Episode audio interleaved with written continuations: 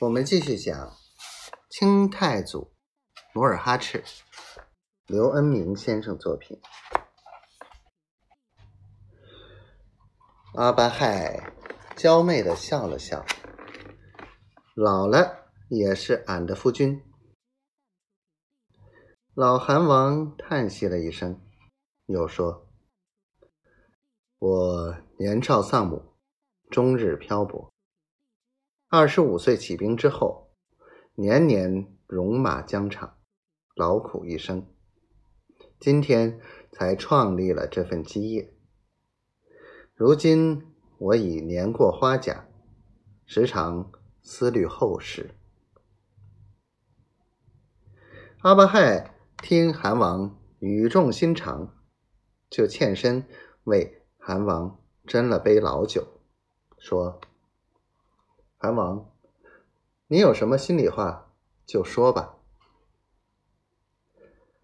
韩王一两脖把酒喝下，放下酒杯，说：“阿巴亥，我多喜欢你，你是知道的。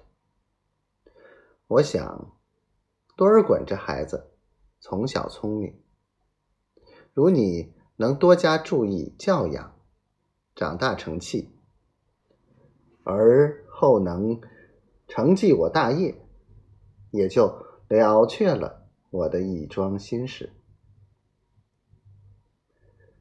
阿巴亥赶忙点头致谢。老韩王笑了笑：“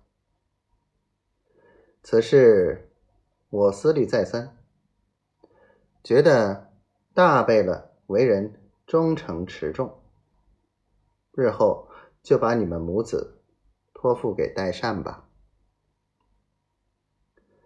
阿巴亥有了韩愈，当晚高兴的一宿没睡。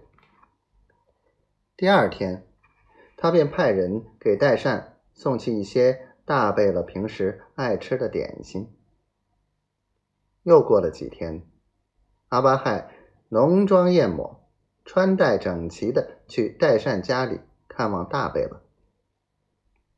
这年恰好阿巴亥三十一岁，代善年长他六岁，一对少妇壮士，一来二往便倾心爱慕，情深意浓，时常暗地私会。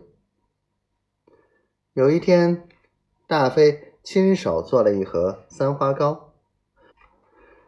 派贴身侍女送给代善。侍女进屋后，打开点心盒，用小手捏起一块三花糕，塞到代善嘴里。